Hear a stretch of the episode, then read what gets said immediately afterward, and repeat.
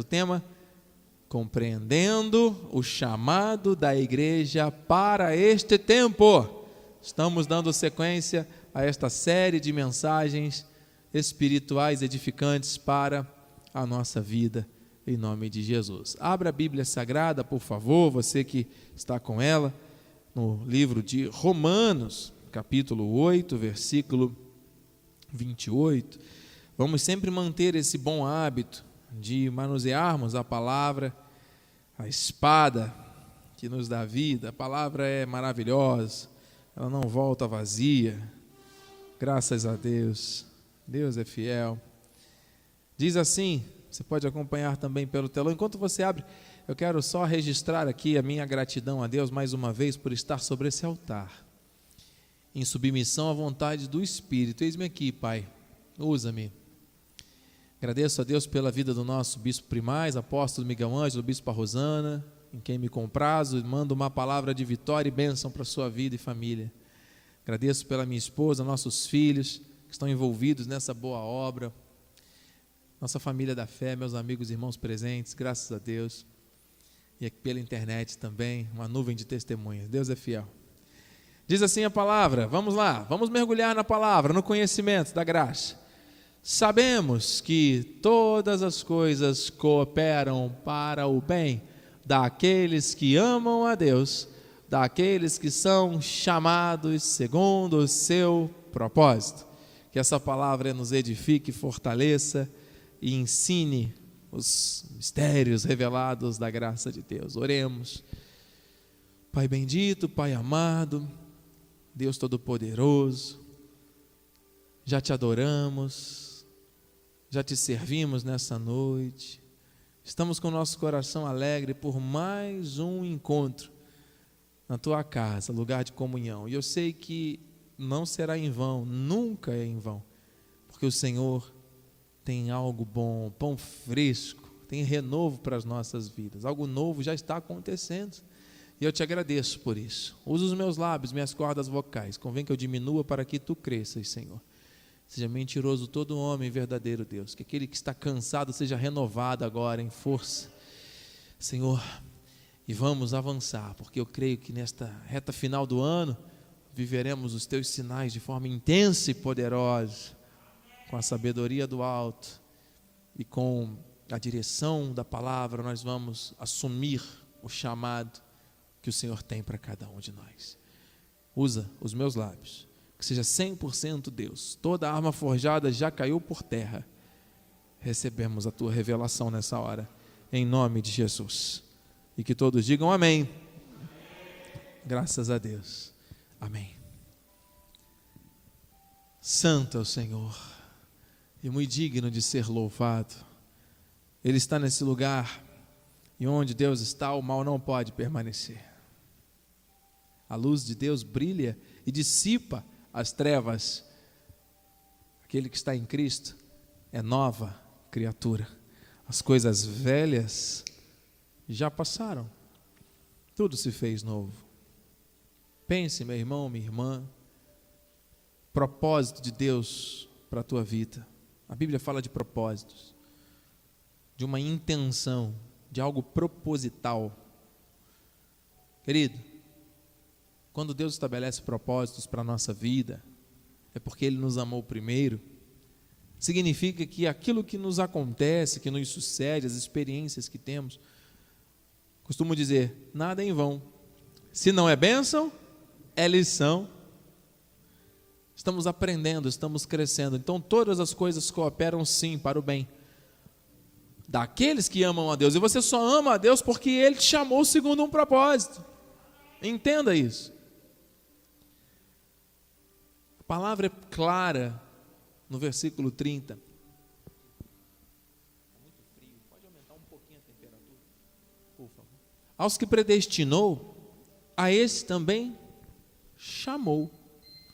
Do original, chamou significa nomeou. Então, predestinou. Ele predeterminou. Deus não sabia que ia acontecer somente, não. Ele determinou. E ao determinar, ele nomeia a nossa vida com um propósito, com uma função. E a obra é tão perfeita e completa que aos que nomeou, aos que chamou, ele também justificou na cruz com o seu sangue, e aos que justificou, ele também glorificou. A obra está completa. O preço já foi pago. E ele estabeleceu na terra um corpo. Diga, eu faço parte do corpo de Cristo. Ele é o cabeça. Cada um de nós, membros desse corpo. Agora pense, vamos fazer aqui um, um apanhado de tudo que nós estamos estudando a respeito deste propósito. Nós temos que entender a origem do nosso chamado, temos que entender qual é a nossa posição em Cristo para nos movermos nessa terra como igreja. Tudo se move. A palavra é viva. Deus criou aqui movimentos, bem? nada é estático. O corpo cresce, o corpo se desenvolve, o corpo está sempre em movimento. É necessário que se o corpo se atrofiar, se não se movimentar, vai começar a ter problemas. Amém? Então, as juntas, elas precisam estar em contínuo movimento para que o corpo possa se locomover. Deus não criou uma estátua. Deus não criou um, um objeto rígido e imóvel. Deus criou um corpo.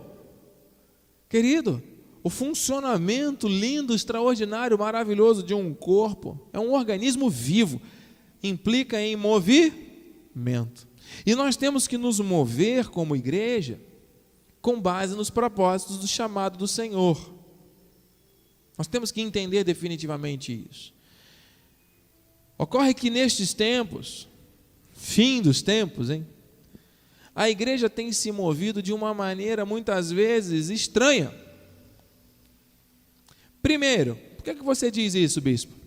Porque Jesus, quando habitou entre nós, um dos propósitos principais da sua vinda, de salvar o pecador, de tirar o pecado do mundo, foi de eliminar definitivamente quebrar o muro de inimizade. Paulo diz: dos dois fez um. Quem são os dois? Que estavam divididos e ele uniu em um só corpo. Ele faz menção ao povo judeu e ao povo de origem gentílica. Povo judeu eleito por nação, povo gentílico predestinado em amor para viver as promessas feitas nos, desde os tempos de Abraão. Ele nos enxertou na oliveira, nós somos herdeiros das mesmas promessas. E você já ouviu o bispo falar inúmeras vezes. Havia inimizade entre judeus e gentios. Havia um muro no templo que dividia o acesso e tinha ali escrito: gentios não têm não são bem-vindos nesse lugar. Podem ser mortos se aqui entrarem. Tamanho rigor que havia com uma visão determinista e de exclusivismo que o povo judeu tinha de não se contaminar, nem falar, nem se aproximar dos gentios. Tudo isso por causa das ordenanças, guarde essa expressão, das ordenanças, das leis e mandamentos. Então, o muro de parede, de tijolo, ele permanece até os dias de hoje, influenciando o movimento da igreja. Só que não é mais um muro só de quatro paredes, é um muro invisível de ordenanças e de mandamentos que acaba separando as pessoas ao invés de unir. E a palavra diz que Cristo, quando veio, habitou entre nós, ele veio para derrubar este muro de inimizade dos dois fazendo um, um só corpo, para caminhar e crescer saudável. E amados, a gente observa a unidade dos espíritas, respeitamos. A unidade dos ateus incrédulos quando se fala em carnaval. Organização, método, planejamento, suor, vibração, dinheiro, muito dinheiro de origem ilícita em grande parte, mas pessoas que estão ali que são convidadas para desfilar 45 minutos, que vendem um carro para comprar uma fantasia. Cada fantasia daquela custa quase um carro, custam algumas até mais. As pessoas pagam com alegria para louvar a Satanás. As torcidas e times de futebol, que euforia. Olha, quando uma torcida, um torcedor, pode ser de qualquer lugar do país, do mundo. Quando eles se encontram com a camisa igual, se cumprimentam, se abraçam, nunca se viram, nem se conhecem, mas parece que são parentes, né? Meu amigo, vem cá, vamos lá na minha casa, nosso time e tal. Não é verdade? E a igreja? E a igreja? E a igreja, onde está nisso aí? Nós não temos parte com esse mundo, amém? Mas o cabeça da igreja é Cristo. E eu percebo que o amor de muitos está se esfriando a cada dia mais. E vou dizer a você, não é a pandemia que está esfriando o amor das pessoas. Minha mãe dizia uma frase que o Senhor me trouxe aqui à memória. A ocasião faz o ladrão. Já ouviram essa? E eu fiz uma adaptação a essa frase a ocasião faz o roubo. Porque o ladrão já tem a intenção. Não é? Ele não se torna ladrão por causa da ocasião. Por que, que eu estou dizendo isso? Amados, enquanto o amor de muitos está se esfriando, Algumas pessoas que já estavam em dúvidas com relação ao seu chamado, com relação aos propósitos de Deus para a sua vida antes de qualquer pandemia, encontraram agora na pandemia a melhor justificativa para não se envolver com, a, com, com o chamado. Você está entendendo? Que Deus permitiu isso tudo para fazer uma grande separação, uma purificação, para mostrar aqueles que servem e que não servem. Você está entendendo? Eu não estou aqui para julgar ninguém, a graça de Deus não imputa pecados nem aponta dedos. Mas o que nós estamos aqui para entender, refletir e reagir é que, enquanto o bem estiver tímido, parado, contemplativo, o mal avança. Então não basta você saber as listas do não pode isso, não pode aquilo, não basta nós sabermos os versículos de cor, não basta nós dizermos amém para a pregação. Nós temos que nos levantar como igreja neste tempo para resplandecer a luz do, daquele que é o cabeça. E assim influenciarmos a sociedade onde quer que o Senhor nos leve. No trabalho, na família, onde você estiver, tenha certeza, você está sendo observada, mano. E se você age como alguém do mundo que não conhece a Cristo, aquela pessoa olhar para você, ela vai, ué, mas é assim que os cristãos agem? Você entende? Então nós temos uma responsabilidade, nós temos um chamado. Nós temos que estar atentos e vigilantes, porque o nosso coração é enganoso, a nossa carne não se converte, os dias são maus e as distrações são muito grandes. Você está entendendo? Então o esforço que nós temos que fazer para manter firme a nossa posição agora é muito maior. Receba. Porque Cristo, como cabeça, ele diz aqui, Paulo em Efésios 1, 22, algo tremendo a respeito da igreja. E pôs todas as coisas debaixo dos pés, e para ser o cabeça sobre todas as coisas, o deu à igreja. Cristo, Senhor da igreja, como cabeça de tudo. Aí ele fala: o que é a igreja? É o seu corpo, a plenitude daquele que a tudo enche em todas as coisas. Olha aí. Está em Efésios 1, 23. Então, nós, como corpo de Cristo na terra, não estou falando de denominações, estou falando da igreja, daquele, da noiva, em quem Jesus pensou quando estava ali rendendo o Espírito na cruz.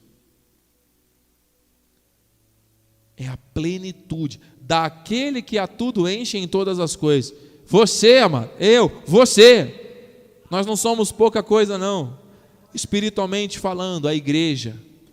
Ela é a plenitude. Então nós temos que nos posicionar com base na revelação, porque existe um chamado.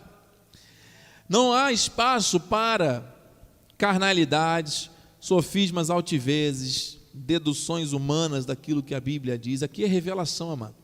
Nós não podemos falar daquilo que pensamos ou desejamos, seja mentiroso todo homem e verdadeiro Deus. Amado, aquilo que não provém da fé é pecado, aquilo que não for em linha com a graça de Deus não edifica, é maldição. Então nós não queremos para a nossa vida. Entende? Seja anátema, seja maldito qualquer outro evangelho que vá além desse que vos ensinamos, disse Paulo. Querido, nós estamos aqui para viver o pós-quebra do muro, a unidade.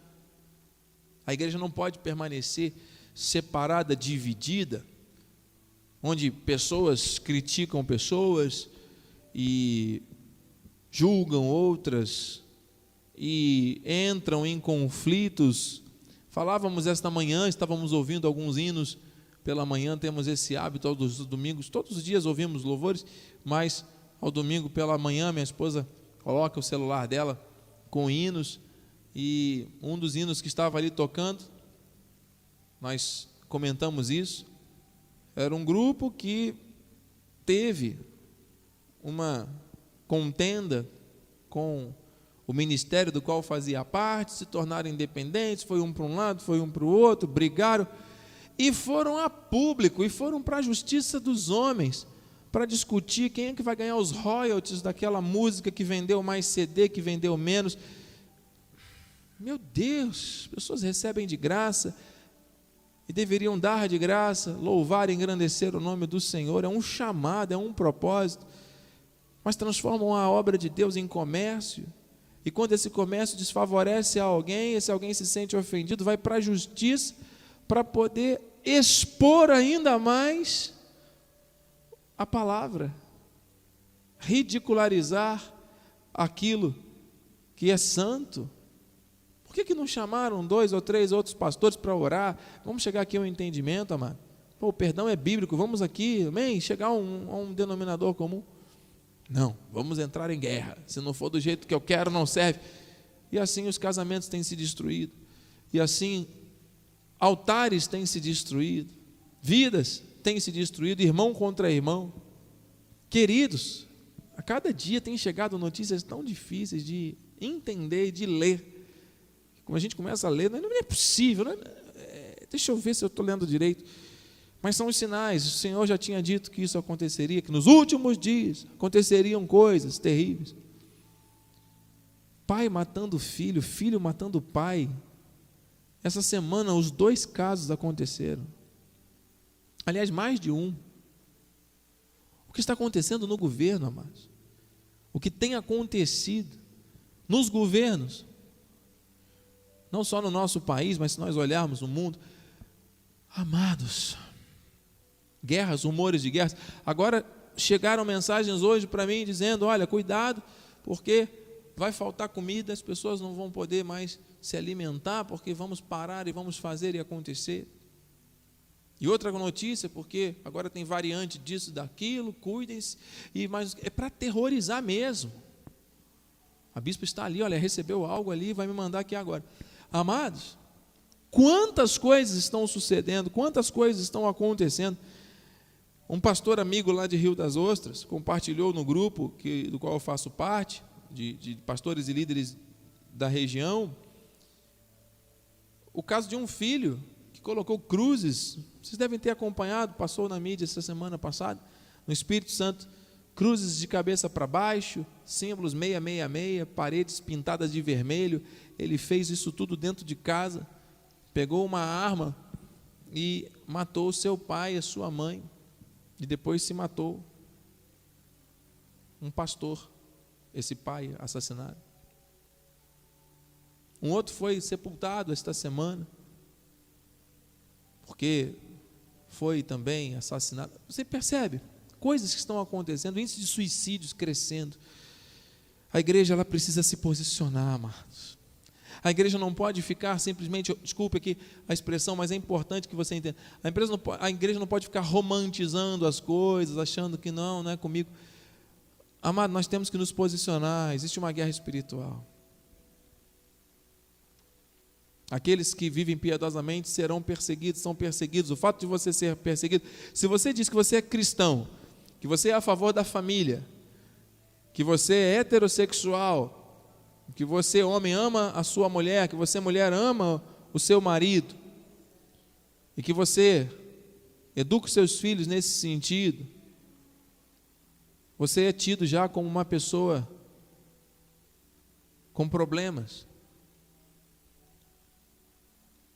Ouça, querido, não é aquilo que o homem estabelece, mas aquilo que Deus estabelece na Sua palavra que vai prevalecer.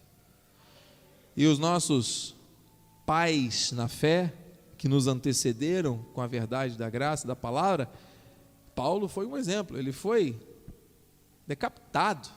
Era dessa forma que os mártires da Bíblia eram tratados perseguição. Né? Existem países aí que não se pode sequer falar de Jesus. A palavra Jesus não é bem aceita. Né? A bispa disse aqui para mim, enviou uma mensagem agora dizendo que um um cantor, eu não vou poder ler agora nem ver o vídeo, bisposa, mas ah, falando que pastores, não é?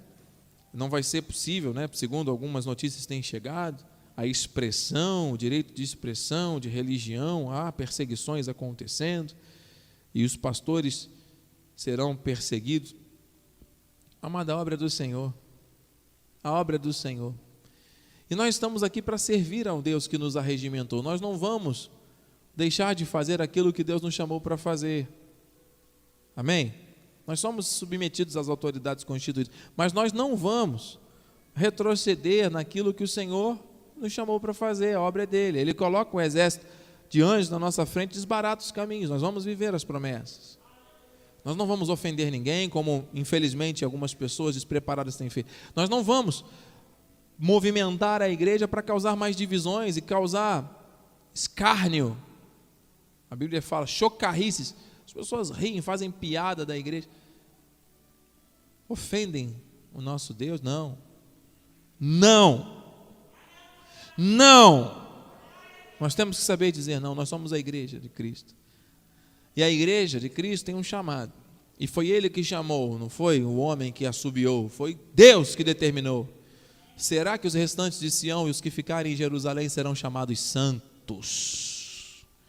Todos os que estão inscritos em Jerusalém para a vida, olha, que você seja chamado santo, que você seja chamada santa. Sabe por quê, amados? Santos não são aqueles que foram canonizados por uma religião e tiveram o seu busto entalhado ou uma imagem, uma foto para ser adorado. Não. Santo é aquele que tem o Espírito, que tem o selo do Espírito, chamados para a santidade. Ouça aqui, ó, a todos os amados de Deus que estáis em Roma, chamados para ser de santos. Ele vai falar em Coríntios também. Paulo fala aqui à igreja. A igreja de Deus que está em Corinto, aos santificados em Cristo Jesus, chamados para ser santos. A igreja foi chamada para santidade, amado. Você foi chamado para ser santo. Sem santificação, que é o processo de Deus do original grego agiasmos, ninguém vê Deus agir na vida. Você está entendendo? Nossa carne para nada aproveita. Nós já morremos para o pecado, como é que vamos viver na prática de algo que se para aquilo já morremos? Amado, um morto não vive com vontades de humanismos. O morto se move com base naquele que deu vida. Ele nos deu vida. Ele nos achou mortos por causa do pecado e nos deu vida abundante. Nós vamos nos mover com base nesta vontade. E o que traz a santidade, a santificação? Não é o ritual, não é a campanha, não é o, o sacrifício. O que traz A santificação é a palavra. Diga isso, a palavra santifica. Santifica mesmo. Olha aqui, Efésios 5, 26. Você está entendendo? A palavra é muito clara, mano. Para que a santificasse, tendo a purificado por meio da lavagem de água.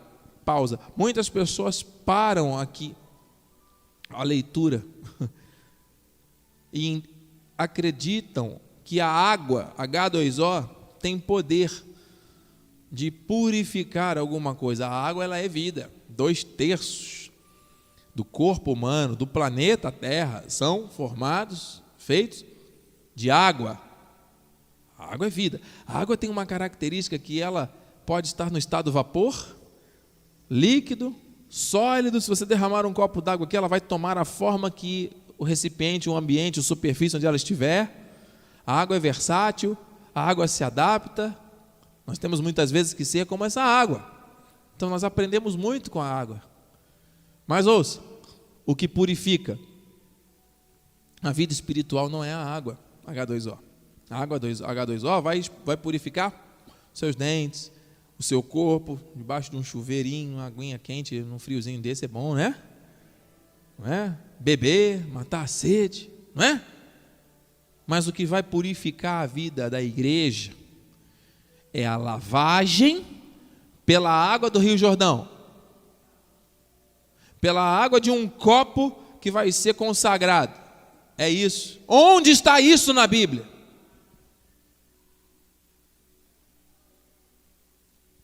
para que a santificasse, tendo-a purificado por meio da lavagem de água pela palavra.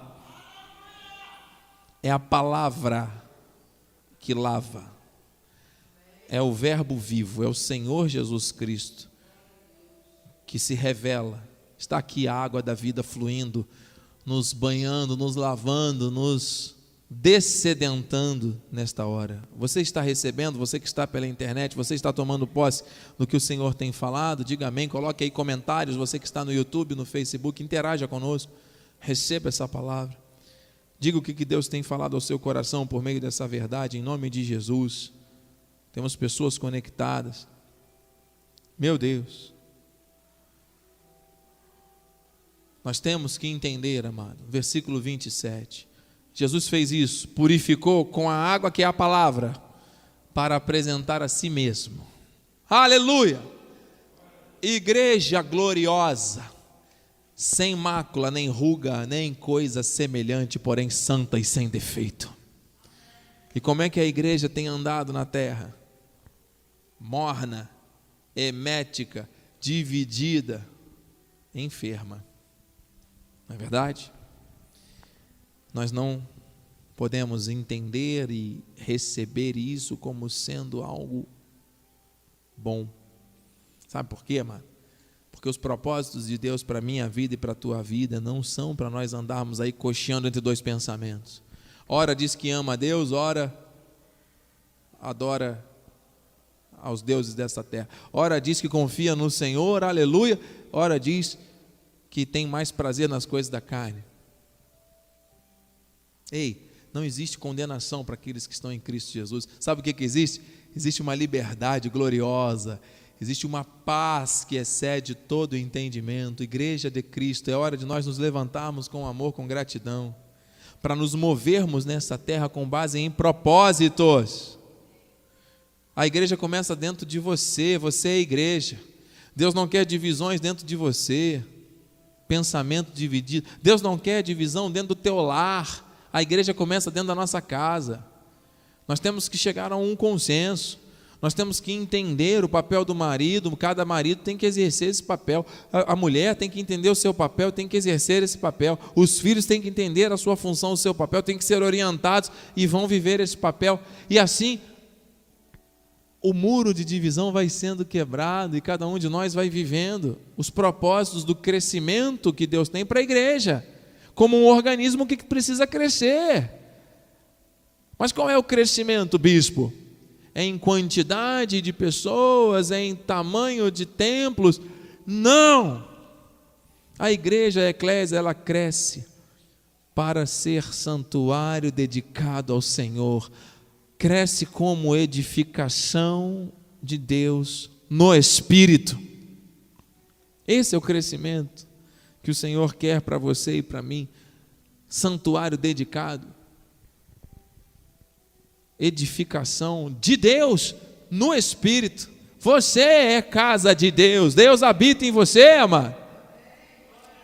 E onde Deus está, o mal não pode permanecer, e ponto. E se você sente dores, aflições, tem alguma dificuldade, existe alguma obra da carne que precisa ser mortificada, é o Espírito que vai te esclarecer, te fortalecer e te conduzir nesse processo. E se no caminho você tropeçar, pode ter certeza, amado, que o Senhor é fiel e justo para perdoar, Ele já te perdoou. Ele não vai tirar o seu nome do livro da vida e te lançar no inferno, imputar pecados. Não! Ele traz disciplina, correção e açoite sobre a vida dos seus filhos, que ele chamou com um propósito. Ah, bispo, então tá fácil. Se é assim, então não tem que fazer nada mesmo? Já fez? Então eu vou viver dissolutamente, eu faço o que eu quiser. E um dia eu vou ser salvo e está tudo bem, não pega nada. Mas quem vive assim, não conhece a Deus. Porque quem é nascido de Deus o guarda, o maligno não toca, e quem também nasceu da luz, vive na prática da luz. Se nós morremos por pecado, não podemos mais viver na sua prática, entende? Estar sujeito, nossa carne não se converte, é uma coisa. Viver na prática, saber que aquilo está errado, saber que a verdade é a, é a palavra e a pessoa insiste em fazer aquilo que está errado, por causa do mal que opera nos membros, amado, vem disciplina, vem correção, vem açoite, porque Deus é justo. Aquilo que o homem semear, isso se fará. E muitas vezes o nosso coração nos engana a fazer coisas que a gente acha que é Deus, mas não é. Cuidado. Nós somos igreja. E Ele cuida de nós. Ele não abre mão dessa santidade, amado. Ele nos chamou para isso. E para reforçar isso, já nos caminhamos aqui para um momento de reflexão final.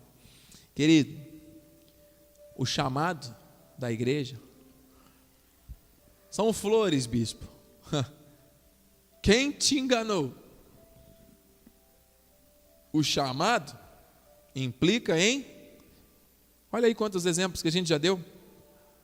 Suportar aflições. Você conhece esse esporte chamado é, eh, MMA? Algumas pessoas gostam muito outras não suportam ver porque é muito violento. Mas é um esporte que, inclusive, ajuda muitos jovens a saírem da marginalidade e pensarem em futuro, um futuro. Passamos agora pela Olimpíada, alguns jovens atletas do boxe trouxeram medalhas, outros corredores, enfim, vieram de projetos sociais que tiraram, né, realmente a pessoa de uma vida dissoluta e hoje vivem de uma forma muito, muito digna.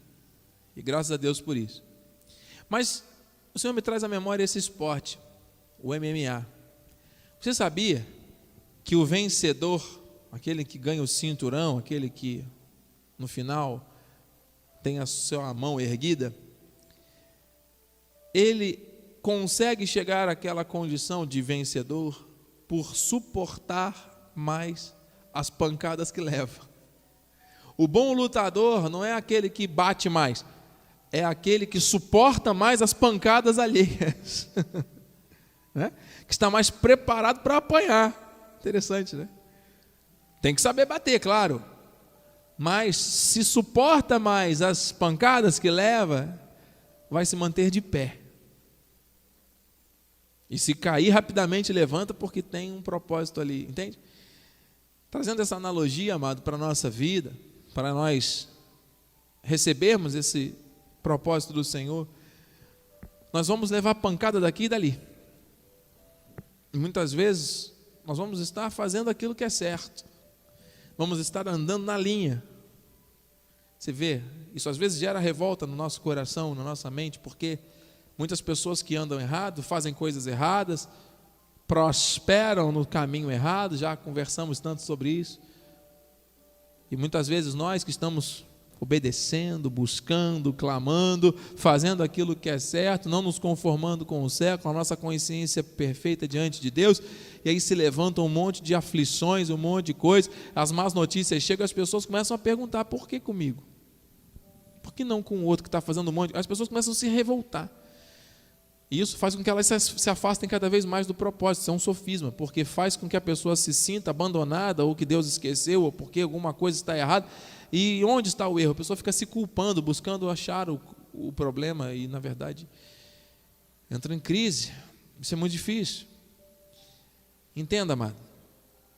Não há dificuldade nenhuma, nem problema nenhum, nem equívoco nenhum na palavra. O Senhor é perfeito. Se Ele permite que você passe por uma situação, é porque Ele sabe que você pode suportar e crescer com isso. Ah, e o outro? O outro é o outro, mano. Não tem a bênção de Deus, o chamado é para a tua vida.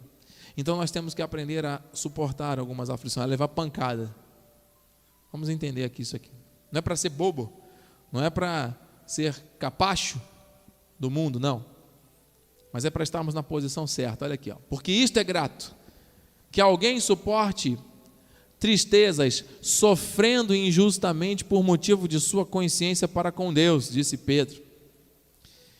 Pois que glória há, que glória há se pecando e sendo esbofeteados por isso, o suportais com paciência. Pense, quando a pessoa comete um erro, existe uma consequência do erro cometido. A pessoa vai colher aquele fruto e vai ter que suportar, vai ter que saborear aquele fruto. Olha, e ai de quem tentar evitar que a pessoa passe por esse processo, porque Deus cobra da pessoa, sabia? Quando alguém está debaixo de disciplina, de correção de Deus, tem que passar pelo processo. Não adianta ter peninha.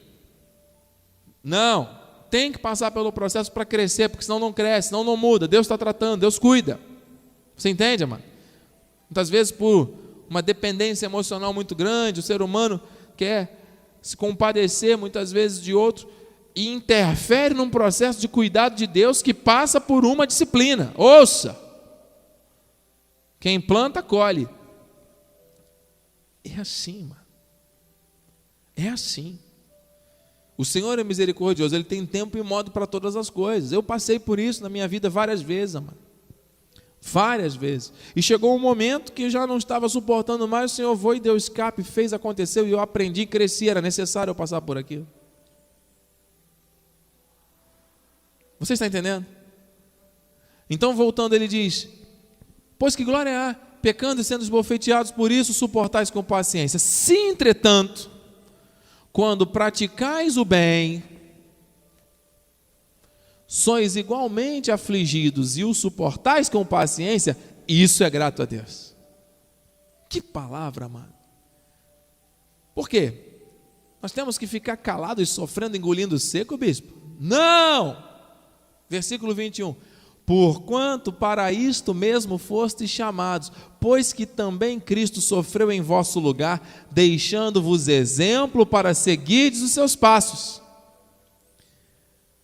Nós temos que seguir os passos de Jesus. Não é sair pela rua carregando a cruz.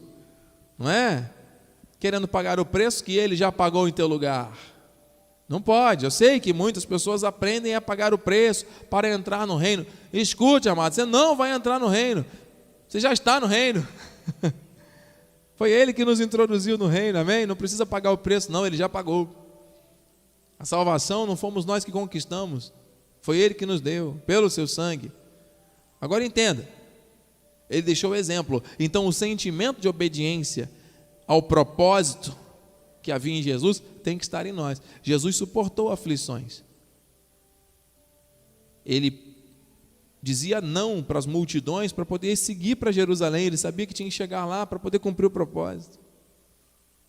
Ele, nos dias da sua carne, chegou a dizer: Eu não quero isso, Senhor, passa de mim esse cálice, mas cumpra-se a tua vontade. E se cumpriu, ele foi assassinado brutalmente. E esse era o propósito. É, propósito de Deus de um assassinato Reflita, amado. Foi em meu lugar, foi em teu lugar. Ele pagou o preço, ele sofreu tudo que tinha que sofrer em nosso lugar, para nos dar a vida e vida eterna. E aí a igreja, depois de receber essa absolvição, esse perdão e esse amor tremendo, vive aí dividida, vive ainda com falta de perdão, vive ainda em picuinhas, em divisões, em disse-me disse isso e aquilo outro. Até quando?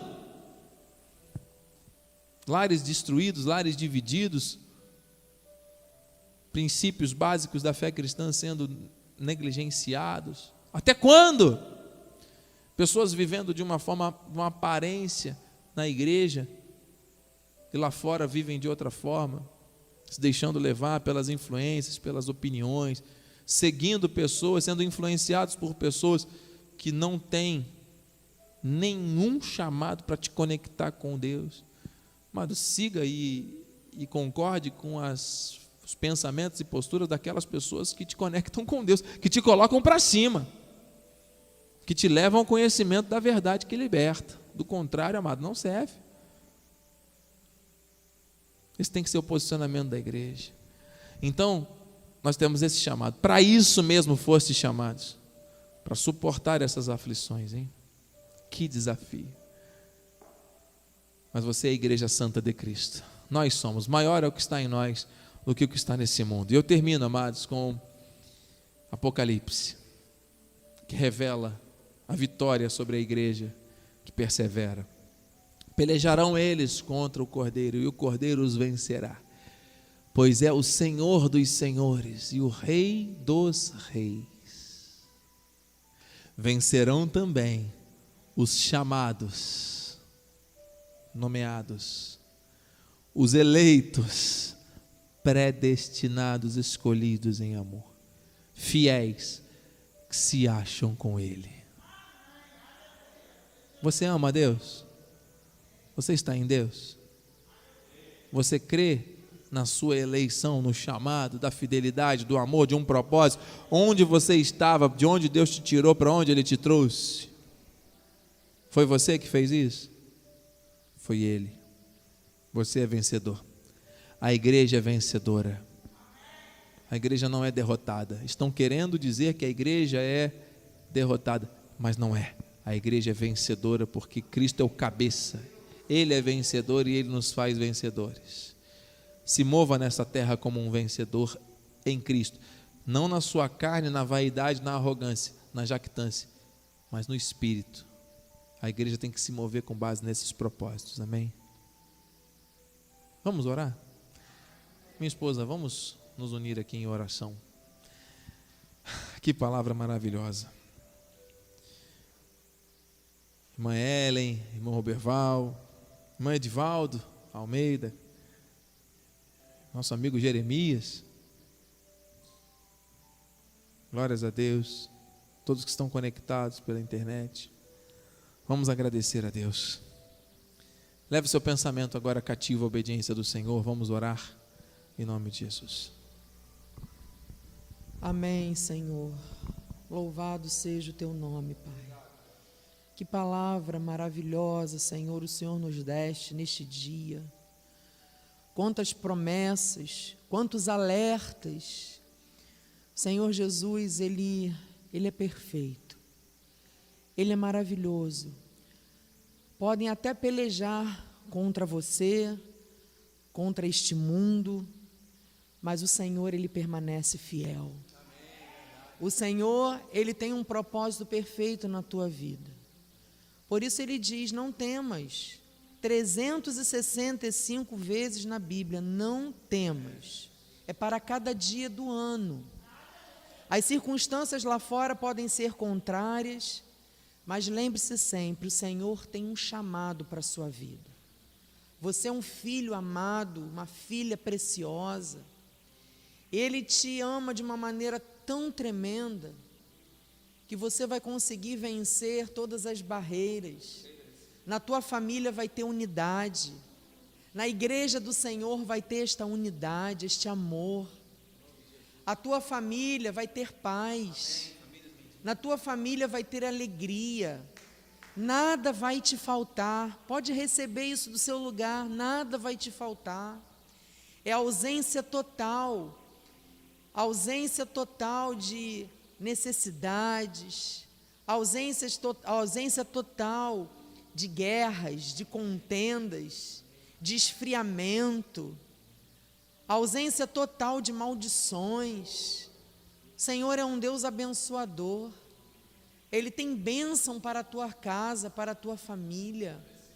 Não receba nada que seja contrário, ainda que as notícias sejam contrárias, ainda que pelo WhatsApp, pelas mídias sociais, esteja tudo contrário. Mas nós ficamos com a palavra de Deus. Nós ficamos com a palavra do Senhor, porque é ela que nos traz esperança.